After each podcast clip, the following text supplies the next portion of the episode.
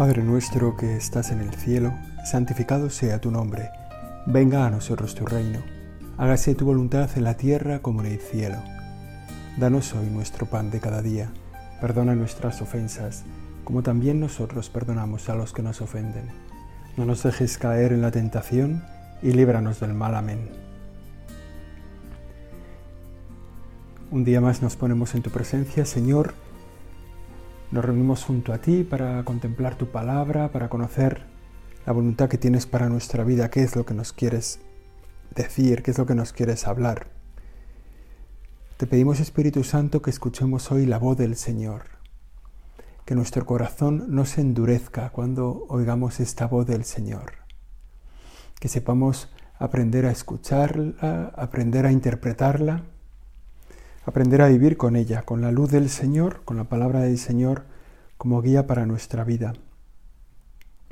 Es tan costoso a veces reconocer la palabra del Señor, es tan costoso como lo es en el fondo reconocer la palabra de nuestros padres, identificar su voz y después identificar lo que nos dicen y luego identificar lo que nos quieren decir y esto, esto nos cuesta años. El otro día pensaba en esto un poco, como la vida de oración es, tiene, tiene detrás como una enseñanza, que nosotros queremos acelerar, que necesitamos pues acelerarla, reconociendo cada vez mejor tu voz, lo que nos quieres decir. Pero para eso necesitamos tu Espíritu Santo, que ilumine nuestros corazones cuál es tu voluntad. El niño al poco de, nacer, de algún modo reconoce la voz de su madre. Y su madre hace el esfuerzo de repetirle palabras, pero el niño que, que escucha la voz de su madre o de su padre tarda años, un año, quizá más, en decir su primera palabra reconocible, sin saber nada de lo que le están diciendo sus padres con todo el cariño del mundo y luego tarda más años todavía, tres, cuatro, cinco años, en reconocer lo que sus padres le están diciendo y en hablar con ellos. Y luego en el fondo estamos toda la vida aprendiendo a escuchar, aprendiendo a escuchar, a interpretar lo que nos dicen, lo que nos quieren decir, lo que hay detrás de las palabras. Por eso cuando queremos ir rápido en la vida de oración, tenemos que hacer ese mismo proceso de esperar a reconocer la voz, la voz de Dios, lo que Dios me está diciendo, de esperar a, reconocer otras formas de hablar de Dios en mi vida, porque a veces nos habla en la oración, muchas veces nos habla en los acontecimientos, muchas veces nos habla a través de otras personas o a través de los libros. Por eso la oración necesita tanto tiempo de aprendizaje y necesita en el fondo la luz del Espíritu Santo, que nos, que nos vaya acompañando, iluminando, que nos vaya haciendo reconocer los signos, aprender a rezar. Eso nos cuesta toda nuestra vida. Te queremos agradecer, Señor, este empeño que tienes en enseñarnos a escucharte, este empeño que tienes en, en que cada uno de nosotros podamos reconocer tu voz y podamos dirigirnos a ti con nuestras palabras, con nuestras cosas, hasta darnos cuenta de lo que es de lo que de verdad a ti te interesa, más que lo que nos interesa a nosotros. Bueno, que podamos ser como esos niños pequeños, ¿no? Que están aprendiendo.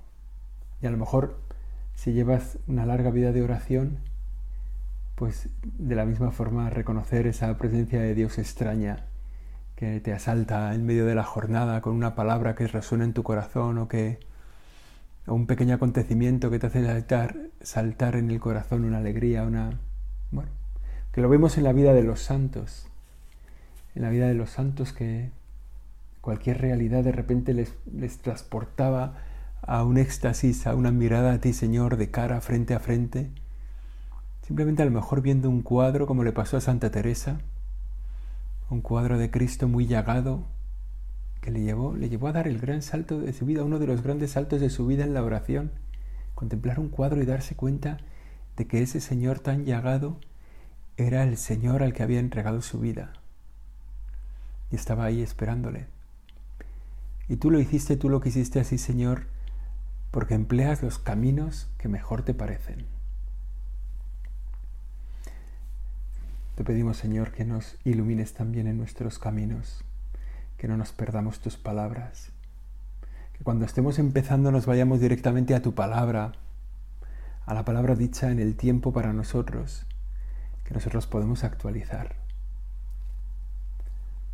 Y que cuando tengamos a lo mejor un poco más músculo para nuestra propia oración, pues podamos iniciar con nuestros temas o con los tuyos, para adorarte, para darte gracias, para pedirte, pedirte perdón para encontrarnos contigo. Tiempo de oración. Y a la medida en que tenemos ese tiempo de oración en nuestro calendario, como es este momento ahora, en la medida que tenemos un tiempo de oración, en el fondo estamos abriendo nuestro corazón al Señor. A veces muy tímidamente, muy limitadamente, pues porque a lo mejor se nos va la cabeza a nuestros problemas, a nuestras preocupaciones. Pero de algún modo abrir esta puerta al Señor diariamente es una oportunidad grande y Él la utilizará. Él que está esperando que abramos la puerta de nuestro corazón, porque está ahí justo a la puerta para entrar en cuanto le dejemos, pues hagamos lo que hagamos, el tiempo de oración será bien aprovechado por el Señor para entrar en nuestra alma. Como dice un amigo mío, la peor oración es la que no se hace. A veces nos empeñamos y se nos va la cabeza en cualquier cosa, pero, pero la hemos hecho, hemos estado, hemos puesto. Bueno, la peor oración es la que no se hace. Siguiendo hoy con el Evangelio de Jonás, perdón, el Evangelio de Lucas en la historia, las expresiones sobre el signo de Jonás. El Señor que se había reunido junto a una gran muchedumbre Habiéndose reunido una gran muchedumbre, comenzó a decir, esta generación es una generación perversa. Busca una señal, y no se le dará otra, otra sino la señal de Jonás. Porque así como Jonás fue señal para los habitantes de Nínive, del mismo modo lo será también el Hijo del Hombre para esta generación. Y luego sigue, ¿no? Poniendo otro ejemplo. Pero este Jonás este signo de Jonás es, un signo bonito porque es una brevísima historia de vocación, del empeño que Dios tiene en la vocación de una persona. Es una brevísima historia de vocación porque es uno de los libros más cortos que hay en la Sagrada Escritura, el libro de Jonás que se lee en siete minutos. yo creo que tiene cuatro o cinco capítulos. En siete minutos se lee la historia de Jonás, que es una de las que además Seguro que cuando nos la han contado de pequeños es la que nos ha quedado en la cabeza. Jonás que recibe la misión del Señor de acercarse a Nínive y pedirle conversión. Y en cuanto se entera de lo que Dios le está pidiendo, se mete en un barco, en el primer barco que pasa, y se va hacia Tarsis. Ese huir de la vocación. Conocemos bien cómo sigue la historia. El barco entra en dificultades, una gran tormenta, todos se ponen a rezar a sus dioses, le despiertan a Jonás que se ha quedado dormido al fondo del barco y es Jonás el que les dice que la culpa es suya, que él es el que ha provocado en el Dios, en su Dios, en el Dios verdadero, esa tormenta, porque en el fondo está huyendo de Dios. Y entonces se da cuenta de que él tiene que, que entregarse y que en cuanto él se ha desalojado del barco, pues volverá la calma. Y se tira por la borda y le coge un gran pez y ese gran pez a los tres días lo suelta en la costa junto a Nínive para que vaya a anunciar la conversión. Y es su misión, ¿no? Una ciudad grandísima, dice que costaba varios días atravesarla. Bueno, hoy, hoy casi cualquier ciudad cuesta tres días atravesarla, ¿no? Estas ciudades grandes pero bueno, una ciudad muy grande y ahí se empeñó en conseguir la conversión del pueblo y lo consiguió. Se empeñó en conseguir la conversión de Nínive y lo consiguió. Porque en el fondo estaba haciendo la voluntad de Dios. Y si te pones a cumplir la voluntad de Dios, al final sacas adelante el propósito de Dios. O Dios te pida lo que te pida, te da la gracia para cumplirlo y además te da siempre el éxito, porque Dios no se equivoca nunca. Dios no te pone una misión inalcanzable. Y la primera tentación al recibir una vocación es huir de ella. No sé si tú has recibido una vocación en tu vida o estás todavía en esa primera parte de la propia vida que es la, vida que ya hemos dicho alguna vez que se divide en dos partes, ¿no? Lo que tarda uno en encontrar la vocación que Dios tiene para él y la segunda parte es realizar esa vocación. Entonces, la primera parte pues, puede durar mucho tiempo, ¿eh? puede durar 40 años, 50 años, hasta que uno se da cuenta de cuál es la vocación que Dios tiene para ti. Y la segunda parte es realizarla. Otras personas, ¿no? Otras personas han encontrado la vocación en su primera infancia prácticamente, ¿no? Se han dado cuenta de que Dios les estaba pidiendo algo. Bueno, cada uno, cada uno a su tiempo. Otros la han empezado a barruntar a una edad y la han ido realizando y se ha ido concretando y ha tardado años en llevarla adelante. Jonás la recibió así sorpresivamente, sin, sin, sin paños calientes, sin posibilidad de, de irla madurando o de irla acogiendo. Entonces, Jonás fue llamado por Dios de repente para anunciar la conversión en Nínive. La necesidad de salvación para Nínive. Y yo creo que del susto se echó al mar. Del susto se echó al barco para irse a Tarsis. Bueno, huir de la vocación es una primera tentación. El Señor cuando nos pone delante la vocación a la que nos llama, pues a veces, bueno, en cada camino de vocación y en cada vocación que nos propone, encuentra la forma de proponerla la más accesible posible, pero es verdad que a veces es tan sorprendente que nos hace huir o que nos tiene unos días callado, porque de repente hemos visto la voluntad de Dios para nuestra vida y es tan, tan aplastante, ¿no? tan, tan sorprendente, tan difícil de realizar, más cuando uno tiene ya a lo mejor sus propios planes. Sin embargo, necesitamos recordar ahora también Da igual en qué parte del proceso de tu vocación estés tú, ¿no? Si ya la tienes, si ya la has recibido, si ya la has realizado, si ya estás en ello, o si estás todavía en pensar qué te pide el Señor. No tengas ninguna duda de que es el mejor camino que tienes para llegar a ser santo. Dios no te da solo la meta, sino te da el camino. Y la meta es una meta común para todos, que es la santidad. Y sin embargo el camino es particular, es individual, es tu camino. Con todos los vericuetos, con todas las vueltas que des, es tu camino. Tu camino que es el de entregarte en un lugar o en otro, eh, a una mujer o a otra, o a un hombre, en una congregación religiosa o en otra congregación, o empezar en una, en una congregación y acabar en otra, o acabar siendo fundador de qué sé yo qué, los vericuetos de la vocación. Y cuando nos damos cuenta, cuando nos asomamos a ella, pues, pues a veces eso dan ganas de huir. La Madre Teresa de Calcuta permaneció primero en una congregación religiosa y fue en un viaje a, a Calcuta no recuerdo bien con qué intención, quizá, no sé, sería... Bueno, es igual, fue en ese viaje donde ella se dio cuenta cuál era su carisma. Y fue donde se dio cuenta de que ella estaba hecha para los más pobres de entre los pobres. Se, fijándose en un, en un hombre abandonado en la calle, muriendo de hambre, que se estaba comido por los gusanos, lo cogió en brazos, lo llevó a su casa, le quitó los gusanos, lo limpió, lo curó. Lo curó no, porque ya no lo podía curar, lo cuidó. Pero murió siendo querido, sintiéndose querido.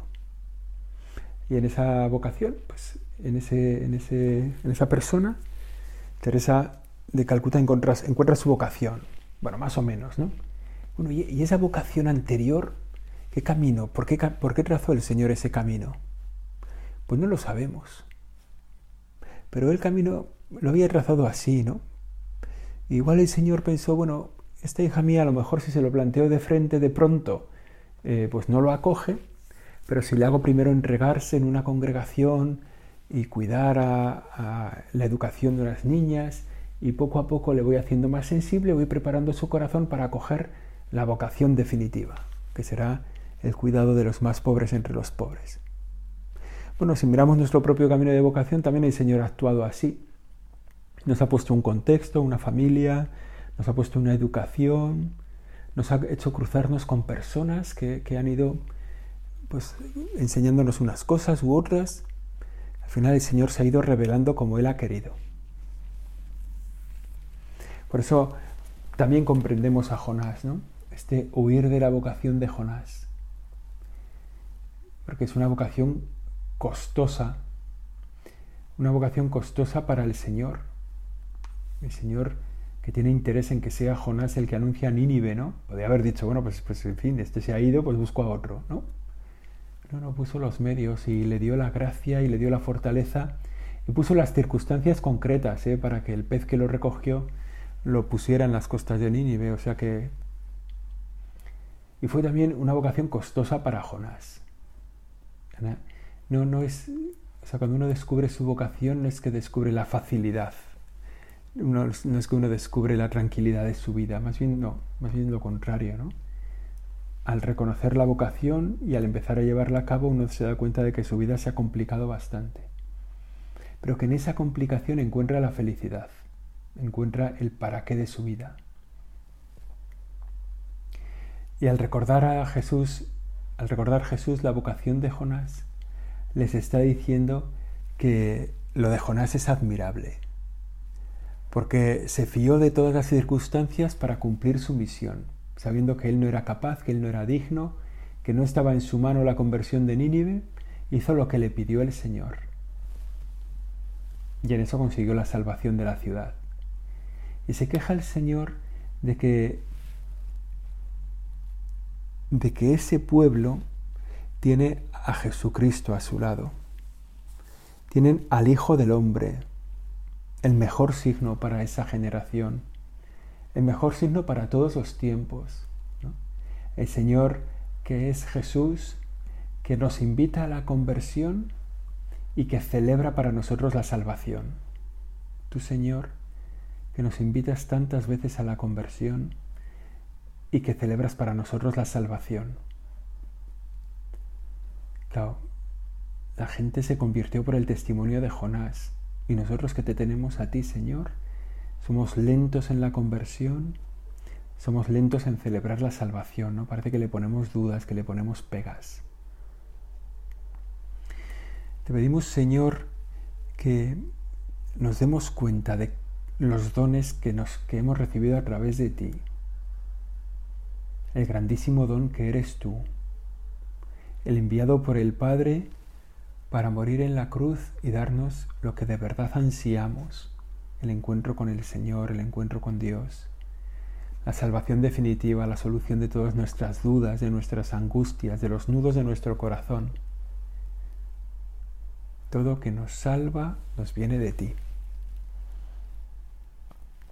Que nos demos cuenta, ¿no? Que no nos pase como a la generación esta de los judíos a los que se refiere este pasaje del Evangelio de Lucas, que tuvieron a su lado al Salvador y no lo reconocieron.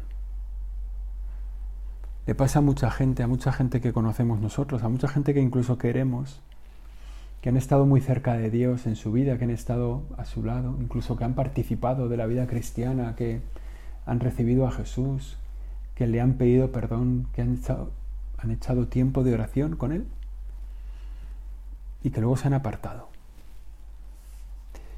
Y nosotros que no somos mejores que ellos, pues, pues con nuestros flecos y con nuestros pelos dejados en la gatera, como se suele decir, pero aquí seguimos, ¿no?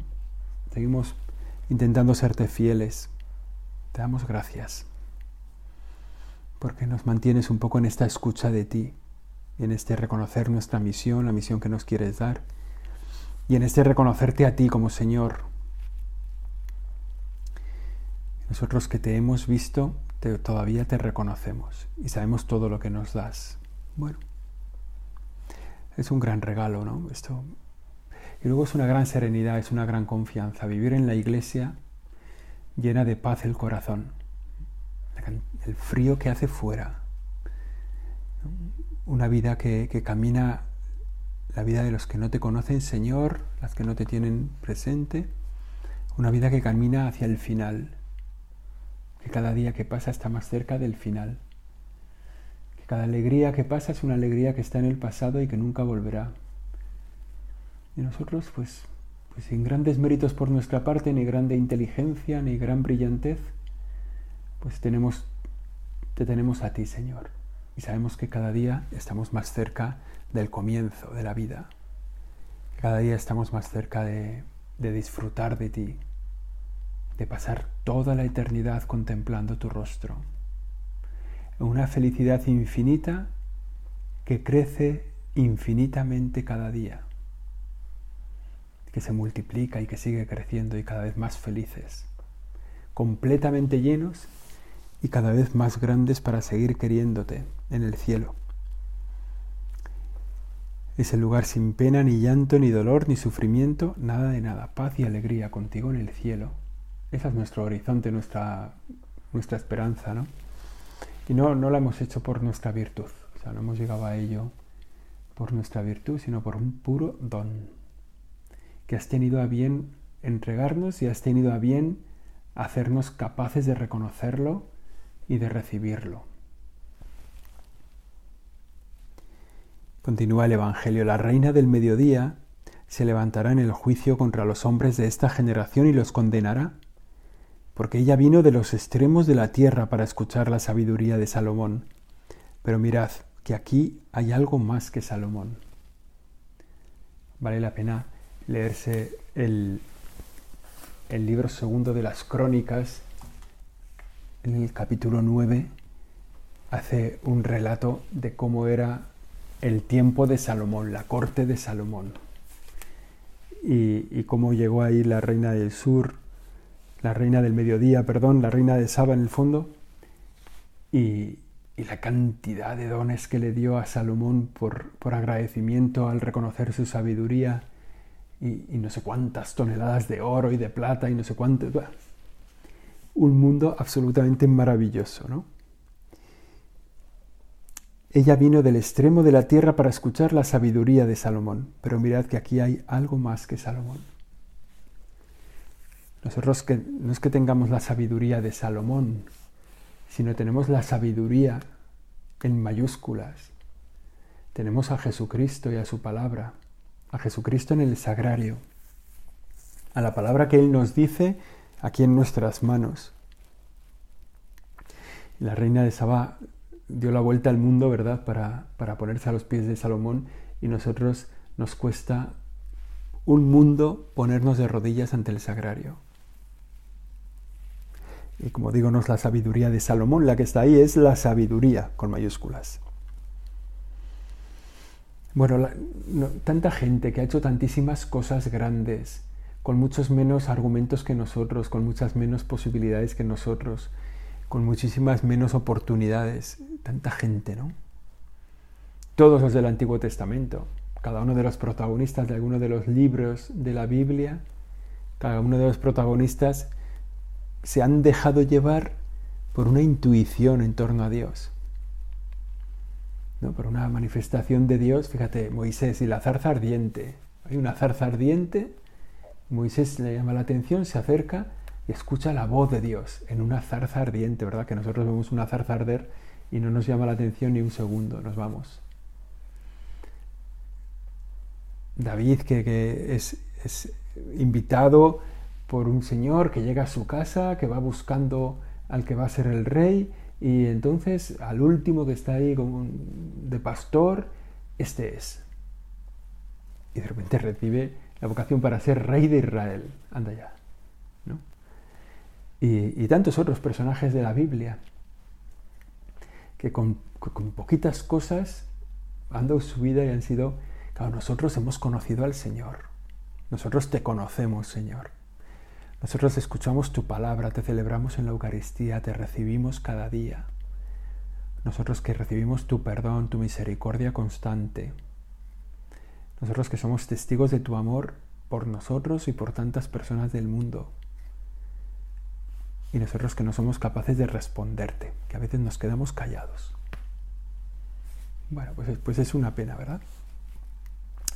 Pues vamos a pedir al Señor en este rato de oración acoger la vocación que tengas para nosotros, agradecer tu presencia y hacernos testigos de tu misericordia ante este mundo. O sea, que sepamos, da igual con la vocación que tengamos, que sepamos cumplir esa misión que se decía antes en el, al recibir el sacramento de la confirmación, uno se compromete a defender y a difundir la fe. Bueno, pues a defenderla en este tiempo no va mal, porque está siendo muy atacada y a difundirla tampoco va mal, porque cada vez es menos conocida. Entonces, acojamos ese compromiso, ¿no? Sintamos, sintámonos invitados por los habitantes de Nínive a cumplir con nuestra misión, vosotros que habéis conocido a Jesucristo, vosotros que habéis vivido, que vivís en la plenitud de los tiempos. Acoger al Señor, celebrarlo, recibirlo, ¿no? Lo mismo que está reina del mediodía que dice el Evangelio. Bueno, que lo hagamos así. Dice, continúa el Evangelio, nadie enciende una lámpara para ponerla en un sitio oculto ni bajo el celemín, sino sobre el candelero, para que los que entren vean la luz. Nosotros somos estas lámparas que hemos sido encendidos por el Señor, que el Señor nos pide que iluminemos, que demos luz que pongamos en lo alto de la habitación esa luz que reflejamos de Dios para que ilumine toda la estancia. Que la gente a nuestro lado te conozca cada vez mejor. Simplemente por, a lo mejor con nuestra palabra, muchas veces no es necesario, basta con que con nuestra intención, con nuestro testimonio, con el ejemplo de vida, con la entrega en nuestro trabajo, con la sonrisa amable en medio del cansancio o con el ánimo en medio de las dificultades, demos testimonio del Señor, de Jesús, de que somos hijos de Dios. Y entonces seremos como ese, esa lámpara que se enciende en, en lo alto, se pone en el candelero para que los que entren vean la luz. pues nosotros que estamos ahí en esta situación concreta de nuestra vida, que somos un poco candelero, que tiene ahí la luz encendida, pues que procuremos el lugar que mejor ilumine a todos. No para que nos vean a nosotros, sino para que queden iluminados por la luz que portamos nosotros. Para que Jesucristo que vive dentro de nosotros pueda iluminar toda la tierra. Todas las personas que viven en oscuridad, en dificultad, todas las gentes que están en tristeza, en angustia o en soledad. Bueno, pues eso te pedimos, Señor. Que reconozcamos esta vocación, que nos ayudes a vivirla, que nos enseñes también a escuchar tu palabra, a darnos cuenta de lo que nos pides. Te agradecemos, Señor, este tiempo en el que vivimos, este tiempo que tú nos dedicas a nosotros en el fondo, en este tiempo de oración, este tiempo en el que vivimos que es el de la plenitud de los tiempos, donde ya te has manifestado, has manifestado tu gloria y has anunciado una salvación definitiva, una vida eterna que está pronta para nosotros.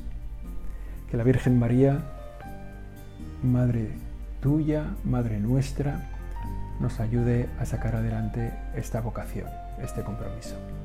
Dios te salve María, llena eres de gracia, el Señor es contigo. Bendita tú eres entre todas las mujeres. Bendito es el fruto de tu vientre Jesús.